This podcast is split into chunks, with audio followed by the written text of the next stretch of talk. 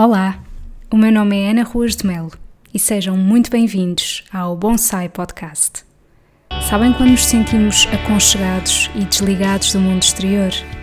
É assim que me sinto quando ouço algo que me inspira e acrescenta valor. Se vos conseguir transmitir as boas energias que por aqui vão fluir, então cumpri o meu objetivo.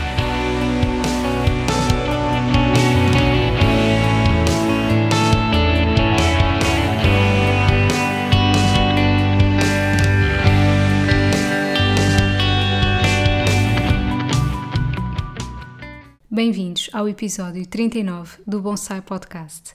Hoje estou aqui para falar sobre um tema que eu considero que suscita o interesse de muitas pessoas, que são basicamente alguns erros, eu neste caso elegi 10 erros, que impedem alguém de conseguir emagrecer.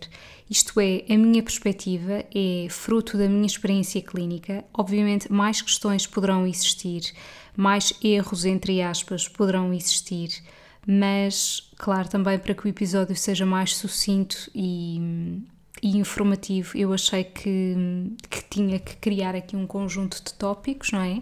E aliás, uh, tenho-os aqui comigo, mas eu vou deixar fluir um, esta conversa, a conversa a sol, não é? Mas também é bom falarmos connosco mesmos. vou deixar fluir porque hum, acho que assim fará mais sentido.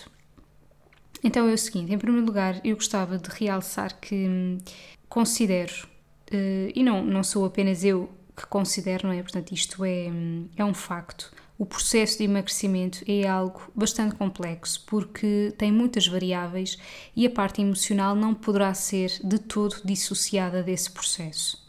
Ainda assim, eu considero que há determinado tipo de aspectos num processo de emagrecimento que poderiam ser bastante mais simples um, e, e efetivamente não o são. Não o são porque, porque há muitas pessoas que complicam e que começam com o mindset errado. E é exatamente este o primeiro ponto que eu vos queria dizer, que é o seguinte: quando alguém entra num processo de emagrecimento e começa com o pé errado, digamos assim, é difícil que as coisas cheguem a bom porto.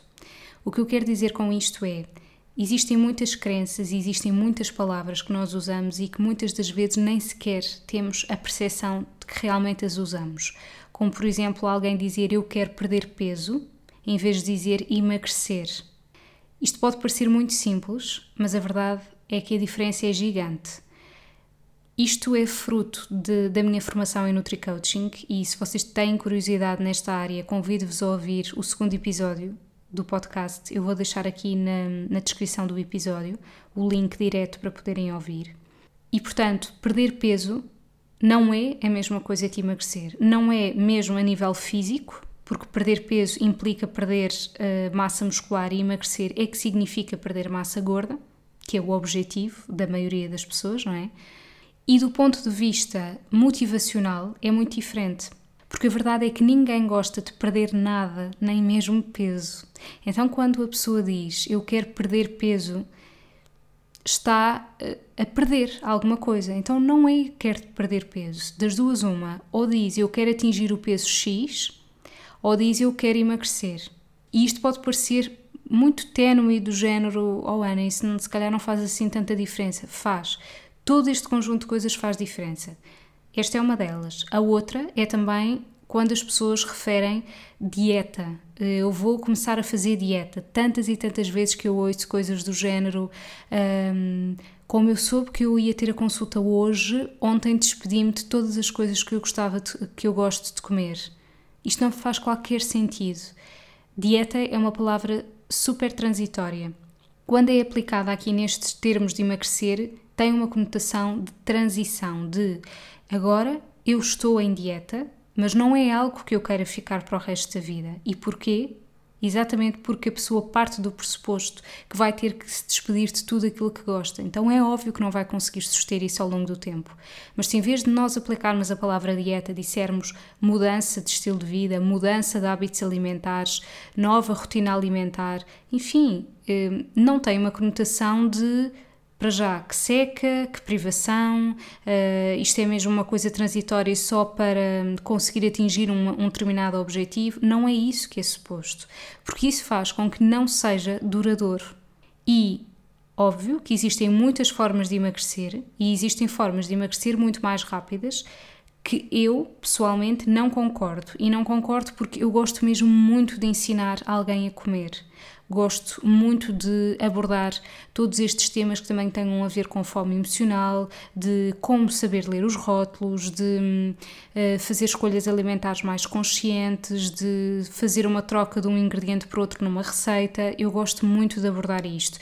E nós temos que ter noção que isto é uma aprendizagem para o resto da vida sempre, ainda bem que estamos em constante transformação, ainda bem que estamos em constante evolução. Hum, portanto, não o meu maior conselho e primeiro é começar com o mindset eh, mais ajustado possível, que é isto é uma mudança, eu quero atingir o peso X, não é perder qualquer coisa, e portanto não vou chamar a isto de dieta. Não vou, eu sei que isto é a palavra mais corriqueiramente uh, utilizada, mas eu não concordo com ela. Depois, outro dos erros que eu mais encontro é hum, alguém que estabelece objetivos irrealistas. Vamos supor alguém que chega à consulta que tem excesso de peso, uh, vamos supor que tem 80 quilos, 80 quilos poderá ser ou não excesso de peso, dependendo da altura, não é? Mas um, vamos supor que tem, portanto, excesso de peso e que o peso habitual costumava ser um, sei lá, 60 quilos, mas entretanto estamos a falar, por exemplo, de uma senhora que já foi mãe, uh, que entretanto um, já entrou na menopausa, um, que está reformada, enfim, o seu dispêndio energético passou a ser menor, houve um conjunto de alterações metabólicas também, e aquilo que aquela pessoa quer é voltar a ter o peso que tinha há 20 anos atrás, antes de tudo isto acontecer. Isto não é um objetivo realista ok? Um, a primeira pergunta que eu faço é sempre se há algum peso que a pessoa gostasse de atingir e se sim, qual é. E nós temos que tentar perceber se realmente se este peso é ajustável ou não, se, se é realista, porque hum, pode não ser. E o que é que vai acontecer? Apesar da pessoa poder realmente querer muito ter aquele peso e dizer, mas é que eu já tive esse peso na minha vida, a verdade é que, hum, no fundo, a pessoa vê que há um longo caminho para percorrer até atingir esse peso e se calhar nem nunca vai conseguir atingi-lo. Por todos estes motivos que eu os referi aqui neste, neste exemplo prático. E portanto, até que ponto é que isso nos vai dar motivação, não é? Vamos pensar nisto num, numa espécie de, sei lá, um, um estudante que vai ter um exame amanhã e põe como objetivo, na véspera, conseguir estudar o livro inteiro. Quer dizer, é impossível nem sequer vai dar motivação, porque a pessoa à partida vai começar e pensa: eu nunca na vida vou conseguir fazer isto, mais vale nem tentar. Então, de facto, às vezes é melhor que o nosso objetivo não seja tão ambicioso, mas pelo menos seja realista. E isto leva-me ao terceiro erro, que é muitas pessoas considerarem que para emagrecer não é necessário ajuda de um nutricionista.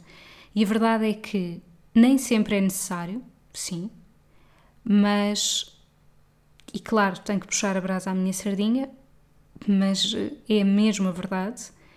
Ganham muitíssimo se forem acompanhados por um nutricionista. Obviamente, um nutricionista que, cujos valores estejam adequados aos vossos, uh, cuja abordagem seja uma abordagem que seja do vosso agrado. Claro que sim, existem inúmeras metodologias e pessoas todas diferentes. Isto é como em qualquer área, não é?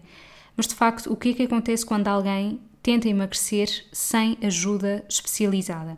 O que acontece é que, e isto vem pela base da comparação, nós começamos a comparar com outras pessoas, começamos a ver, ah, esta pessoa fez isto e conseguiu aquele objetivo, eu vou fazer igual. Ah, agora dizem que este alimento é bom, eu também vou fazer isto. Agora dizem que beber água com limão um, em jejum emagrece, então eu vou fazer isto. E o, o grande problema é que, para já, há coisas que poderão ser erradas para nós, ok? Por isso é que eu não, não gosto muito do conceito de alimentação saudável, mas sim de escolhas alimentares saudáveis, porque aquilo que é saudável para mim pode não ser saudável para vocês e vice-versa. Portanto, poderá haver aqui erros, não é? Portanto, estamos a adotar determinado tipo de, de, de opções que não são mais adequadas para nós. E depois, Outra questão que também pode acontecer é que efetivamente até podem ser mudanças que, sim senhor, olha, até é positivo, nem que seja porque aquela pessoa ao beber água com limão passou a ingerir mais água, olha, aquela pessoa até passou a fazer exercício físico porque foi motivada por alguém, mas a verdade é que eh, nada disto está ajustado à pessoa em si, às suas rotinas, aos seus gostos pessoais, aos seus horários, um, aos seus objetivos. Ainda bem que somos todos diferentes, não é? E, e eu percebo que às vezes o intuito seja, ah, eu quero poupar, eu não quero ter consultas porque assim pelo menos não gasto dinheiro a tentar fazer isto de forma autónoma, mas tudo isto é uma questão de prioridades, como em tudo na vida, eu acredito, que é. Tantas vezes as pessoas dizem eu não tenho dinheiro para ir a um nutricionista, mas se calhar vão jantar sushi, sei lá, estou a inventar, e vão pagar mais de 40 euros por esse jantar. Uh, eu não tenho dinheiro para ir a um nutricionista, mas se calhar vão às compras e compram uh, imensas coisas desnecessárias, não só a nível de roupa, mas se calhar mesmo até a nível de comida porque hum, existem muitas coisas que são extremamente caras uh, de produtos alimentares e que há pessoas que estão convictamente, uh, um, pensam convictamente que sem aquilo não são capazes de conseguir emagrecer e isso não, não é verdade. Portanto, vai depender da perspectiva. Portanto, concluindo este ponto, é, hum, é a pessoa não procurar ajuda personalizada, não procurar um nutricionista, que é de facto o profissional de saúde que está um, que tem a competência para ajudar nestes casos, e não só, não é? Porque é redutor nós acharmos que o nutricionista só ajuda a emagrecer, mas de facto, para este caso, é, é um, é um profissional de saúde fundamental. Depois, outro erro que eu também considero que é muito comum é ter o dia da asneira. Vou-vos explicar porquê. Um, muitas das vezes, em consulta, as pessoas perguntam: Ah, e então e o dia da asneira? Posso ter? E eu respondo sempre da mesma forma. Eu não gosto do dia da asneira, não é por, por achar que a pessoa tem que cumprir um plano alimentar a 100%, mas é porque dia da asneira há aqui um conjunto de conotações que se nós formos esmiuçar bem esta expressão é do género. É a geneira comer aquilo que eu gosto.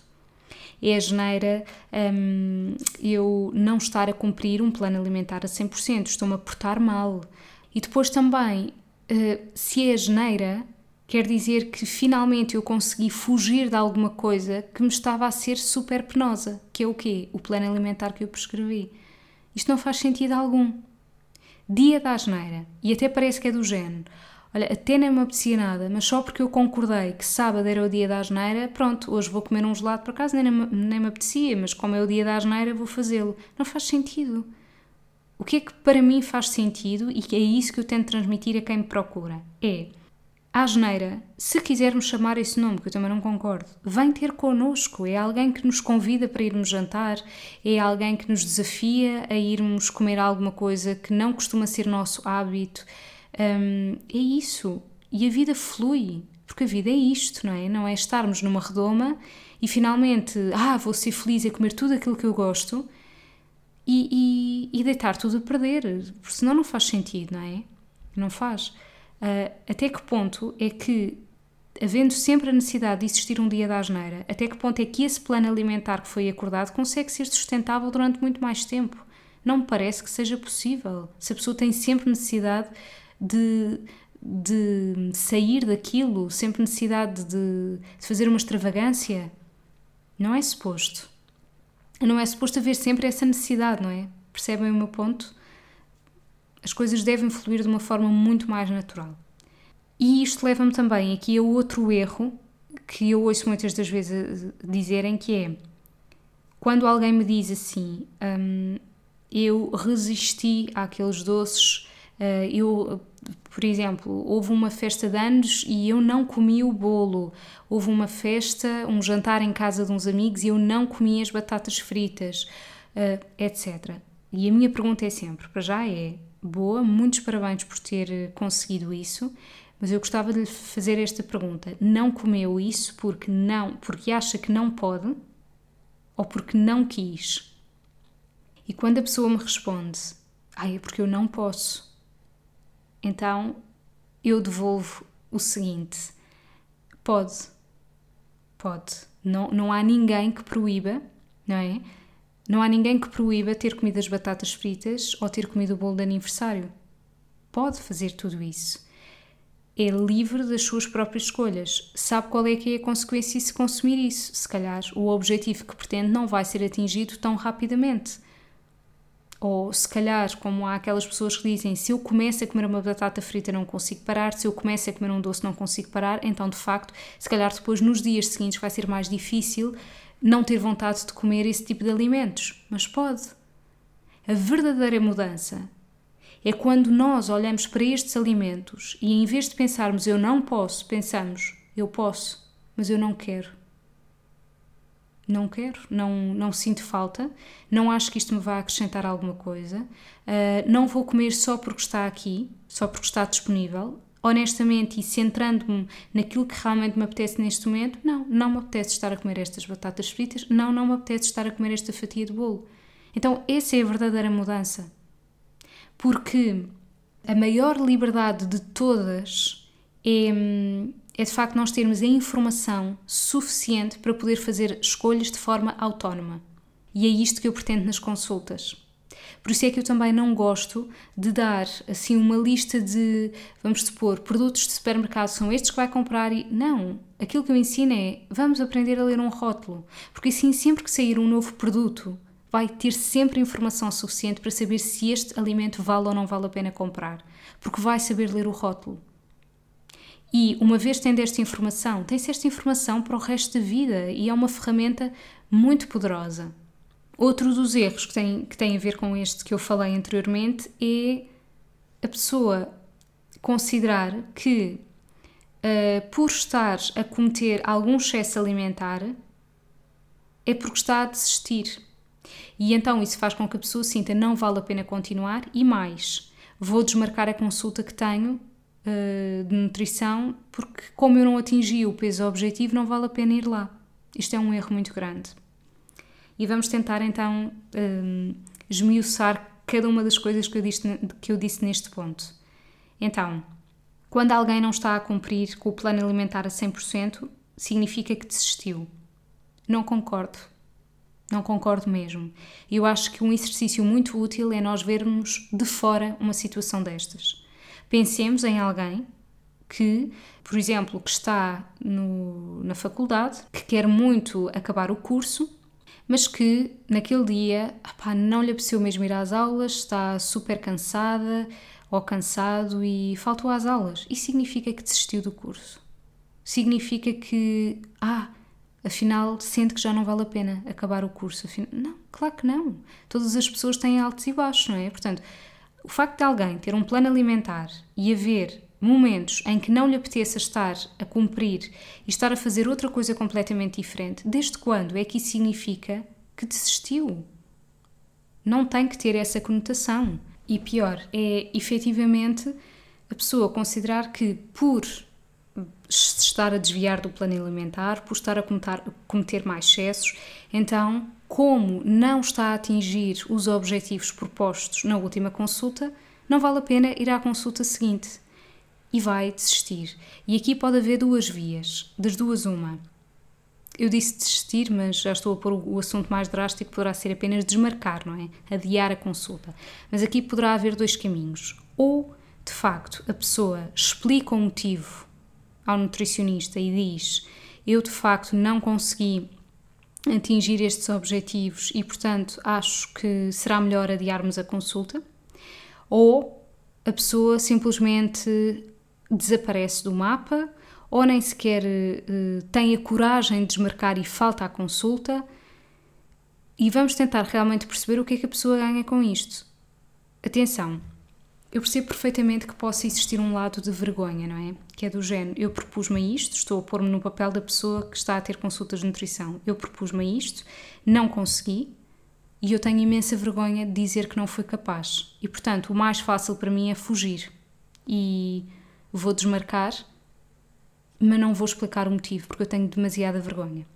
Percebo. Agora, aquilo, o convite é tentarem perceber o lado do nutricionista, que é Eu combinei estes objetivos com esta pessoa, esta pessoa pareceu motivada, concordou com estes objetivos, concordou com estes desafios para a consulta seguinte e agora desmarcou, mas eu não consigo perceber porque é que esta pessoa desmarcou. E isto é ingrato também, porque qualquer consulta de nutrição é um trabalho de ambas as partes. É meu trabalho, estou agora a falar de mim em concreto, mas também é trabalho de quem me procura, sempre. Portanto, também é um bocadinho ingrato eu, do meu lado, ficar sempre a perceber o que é que aconteceu. E também considero, e digo sempre isto, que mais importante do que alguém ir a uma consulta quando tudo correu como é planeado, é ir quando não correu nada bem. Aí é que o meu papel é fundamental. Porque se a consulta de nutrição for apenas ver o peso, pode ver o peso em casa, tira uma fotografia ao valor que está na balança e envia-me. Pode ir a uma farmácia, pesar-se na balança da farmácia e envia-me o peso que lá está. Portanto, eu não sou importante para ver um peso, eu sou importante para ouvir aquela pessoa e para ajustar o que é que não está bem para a pessoa até me dizer: olha, de facto eu achava que este plano alimentar estava adequado a mim, ou eu achava que eu não ia ter fome, mas eu, eu não gosto disto, eu fico com fome, eu não gosto, eu não gosto destes lanches, eu não gosto destas refeições, ajude-me. Ok, claro que sim. E é tão melhor quando existe este desbloqueio e ambas as partes conseguem falar sobre aquilo que não está a correr bem. Claro que isto vai muito do grau de empatia que possam ter com o vosso ou a vossa nutricionista, como é óbvio. Mas eu acho que isto é um erro muito grande que muitas pessoas fazem, que é quando as, as coisas não estão a correr bem, desisto, não vale, não, afinal não vale a pena continuar, vou desmarcar e é um ciclo vicioso e todos nós sabemos disto. Outro dos erros que eu considero crassos num processo de emagrecimento é a ideia errada de que para emagrecer é necessário comer determinado tipo de alimentos, é necessário comprar determinado tipo de alimentos que são muito mais caros e isso não é verdade. Exemplos práticos. Muito se ouve falar sobre superalimentos, sobre as sementes, sobre sem glúten, sobre sem lactose, sobre tudo isso. E então vamos supor, alguém decide comprar um pão que é sem glúten, porque acha que de facto o glúten faz inchar. Alguém decide comprar bolachas sem glúten porque considera isto vai ser melhor. Alguém decide comprar bolachas que diz sem açúcar, diet, porque vão ser melhores do que as outras. E tudo isto está errado. E não vão conseguir emagrecer desta forma.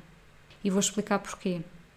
Isto leva-nos ao outro erro, que é não ler os rótulos. Claro que há aqui determinado tipo de alimentos que eu falei, como as sementes e etc., em que não é necessário vocês lerem os rótulos. Sementes vai ser sementes, por exemplo, compram um pacote de sementes de chia, ingredientes é sementes de chia, não é mais nada. Mas é errado nós acharmos que temos que ter esses alimentos no nosso dia a dia para conseguirmos emagrecer. Não. De facto, não há nenhum alimento que faça emagrecer, nem nenhum alimento que faça engordar. Isto é um, um conjunto de hábitos alimentares diários que levam a que a pessoa emagreça ou que a pessoa engorde, ok? Portanto, retirar da ideia de que é necessário determinado tipo de alimentos em específico, superalimentos, para a pessoa conseguir emagrecer, não é verdade. E tirar da ideia que tudo o que é sem lactose, sem glúten, sem etc. é mais saudável, porque não é verdade. E porquê que não é verdade? A partir do momento em que a pessoa saiba ler rótulos, vai perceber porquê que não é verdade. Porque muitos desses produtos têm muito mais quantidade de açúcar e gordura. E até podem dizer: Ah, mas como é que é possível umas bolachas que digam sem açúcar terem mais açúcar? Ok. Então, podem de facto não ter açúcar, mas têm adoçantes e garanto-vos que é muito provável que tenham mais gordura. Qual é que é o problema aqui dos adoçantes e porque é que tantas destas coisas que dizem açúcar, diet, etc., acabam por não ser melhores? Vários motivos. Então, um deles é que a pessoa, como vai ao engano e acha que efetivamente aquilo é mais saudável, vai comer em maior quantidade. Segundo, como muitos destes produtos têm adoçantes em vez de açúcar, os adoçantes não vão desempenhar o mesmo papel no nosso organismo do que o açúcar, ou seja, quando nós consumimos açúcar, tudo isto há um conjunto de reações no nosso organismo, nós conseguimos produzir serotonina, que é aquela neurotransmissora associada ao bem-estar, à boa disposição, só que os adoçantes isso não vai acontecer. No entanto, nós percepcionamos o sabor doce e então significa que o nosso corpo vai continuar a pedir mais e mais açúcar e então acaba por ser pior ainda, ok? Portanto, tudo isto para vos dizer que saber ler os rótulos é um enorme poder, mesmo, e, e que estão a complicar uma coisa que até poderia ser bastante simples. Ok?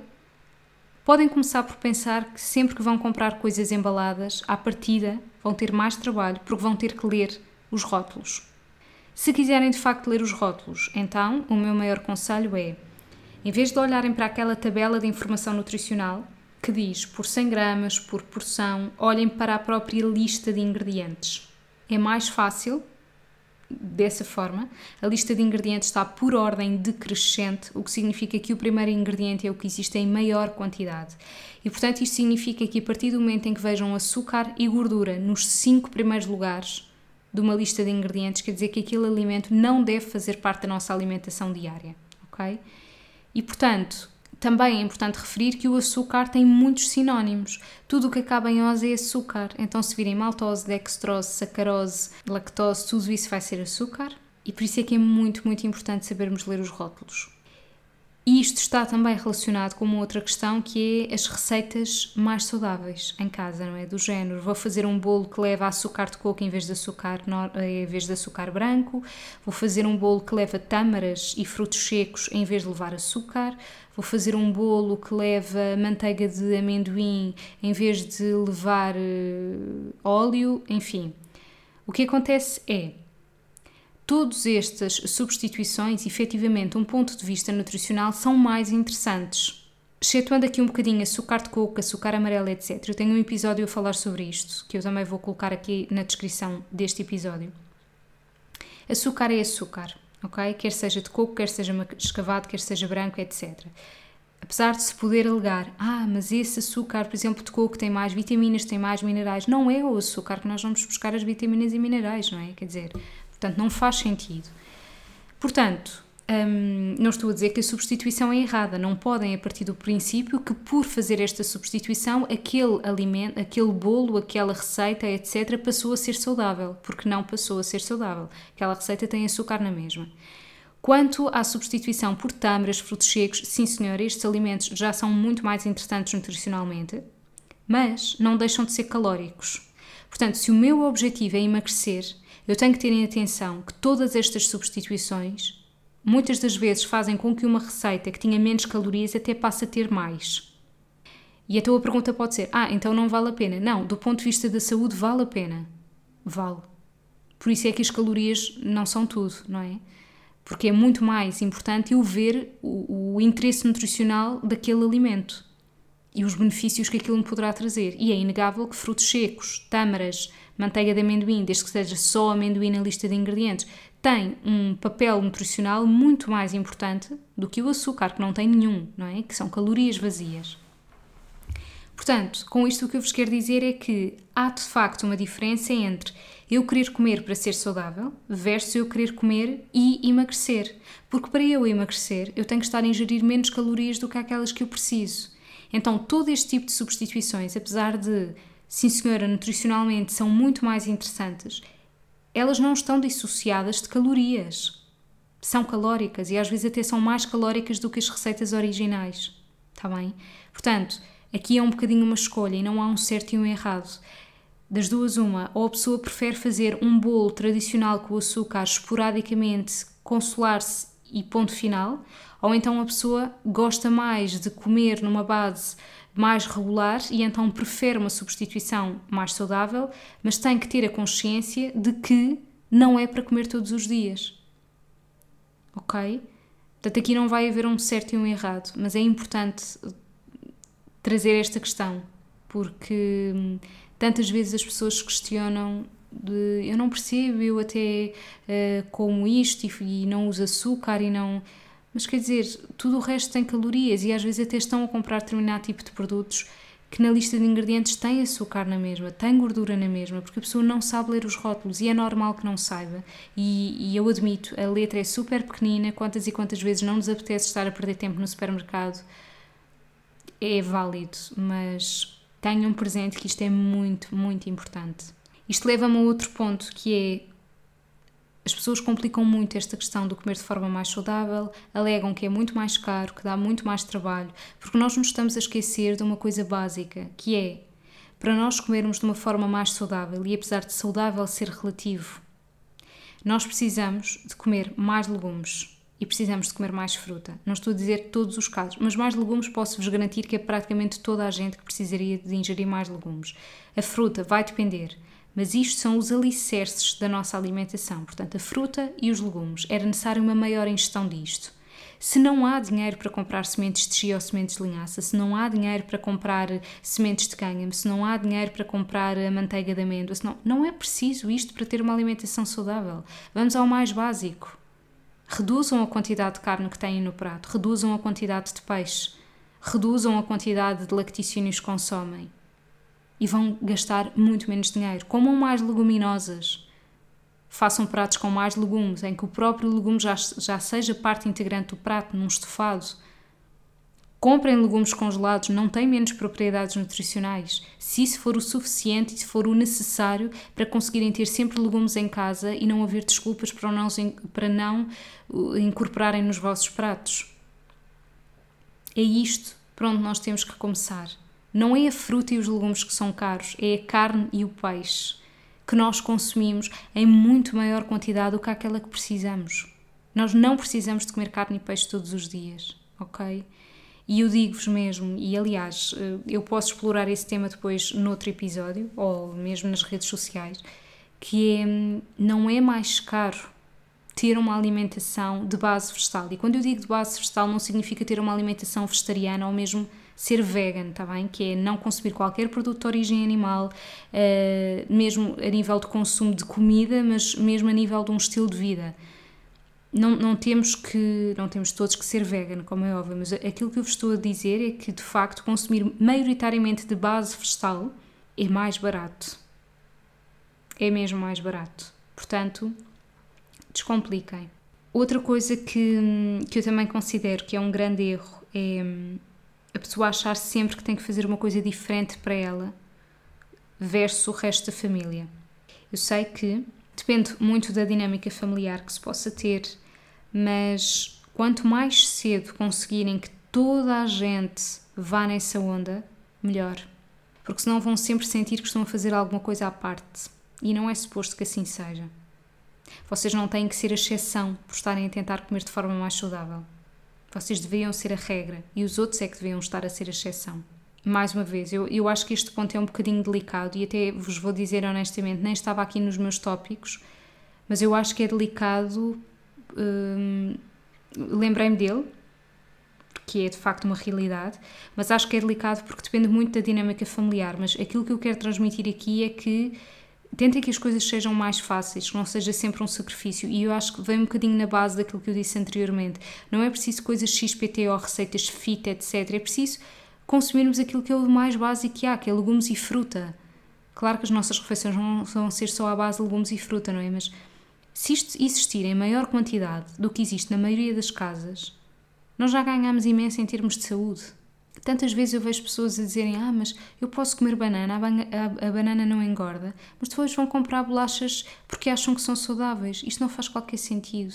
Eu não estou, não estou a dizer isto eh, com um tom arrogante de que estupidez, porque eu sei que, que interpretar rótulos é um desafio para quem não é desta área. Mas só estou a tentar mostrar que realmente não faz qualquer sentido, está bem?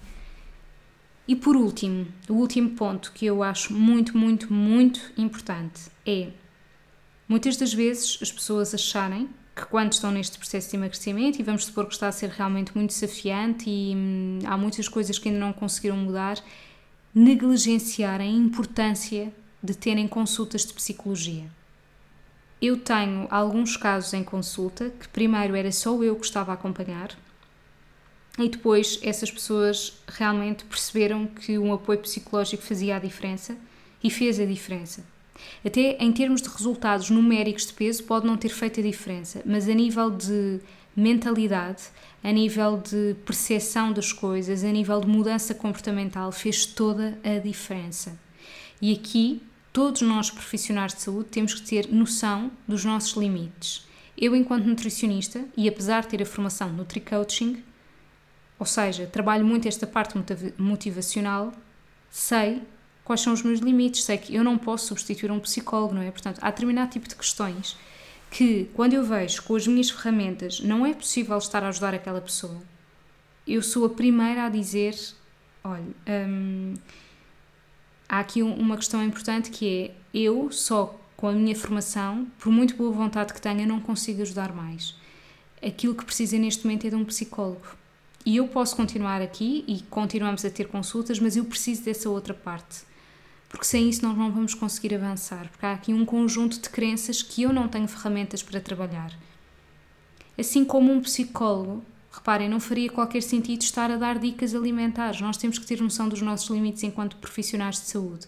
E portanto, se virem que estão estagnados num processo de emagrecimento e pensarem, mas eu já tentei tudo, pensem, e já tentaram apoio psicológico?